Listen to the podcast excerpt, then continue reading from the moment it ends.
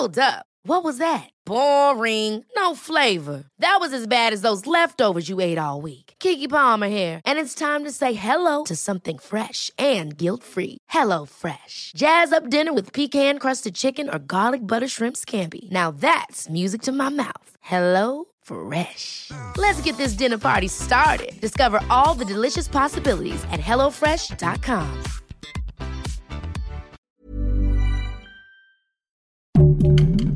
Heraldo Podcast, un lugar para tus oídos. Esto es Primera Plana de El Heraldo de México. Sigue nuestro podcast en Spotify para estar al día con las noticias más importantes.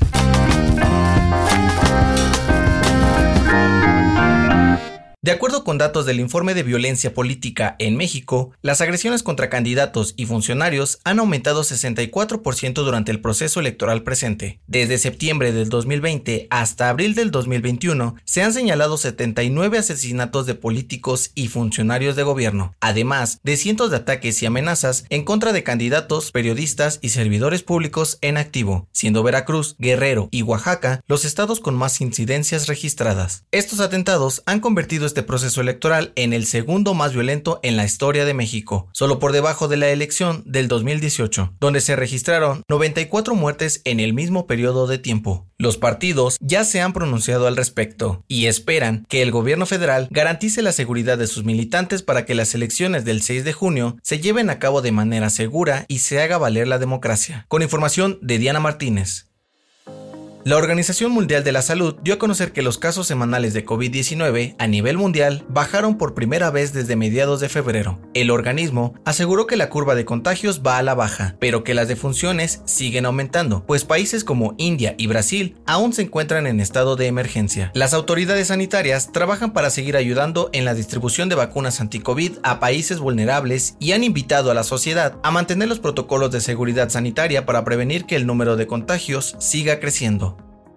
Este lunes 3 de mayo comenzó la vacunación contra coronavirus para personas de 50 a 59 años en cuatro alcaldías de la Ciudad de México. Entre música y buen ánimo, las alcaldías Magdalena Contreras, Coajimalpa, Milpa Alta y Gustavo Amadero atendieron de manera ágil, sin filas y poca afluencia a los adultos que fueron a recibir la primera dosis de la vacuna. Se espera que durante la primera semana se apliquen 600.000 dosis y que la cifra aumente en los próximos días, con la apertura de nuevos centros de vacunación en las alcaldías que aún faltan por definir fechas y sedes. Con información de Gerardo Suárez. El dato que cambiará tu día. El atleta mexicano Tonatiu López estableció un nuevo récord en los 800 metros planos. Durante una competencia en Estados Unidos, el corredor originario de Hermosillo cronometró 1 minuto con 44 segundos y 40 centésimas, el mejor tiempo de esta prueba a nivel mundial durante este año, con lo que aseguró su boleto a los Juegos Olímpicos de Tokio y se coloca en el primer lugar de la lista internacional de esta disciplina. Esto fue Primera Plana, un podcast de El Heraldo de México. Encuentra nuestra primera plana en el periódico impreso, página web y ahora en podcast.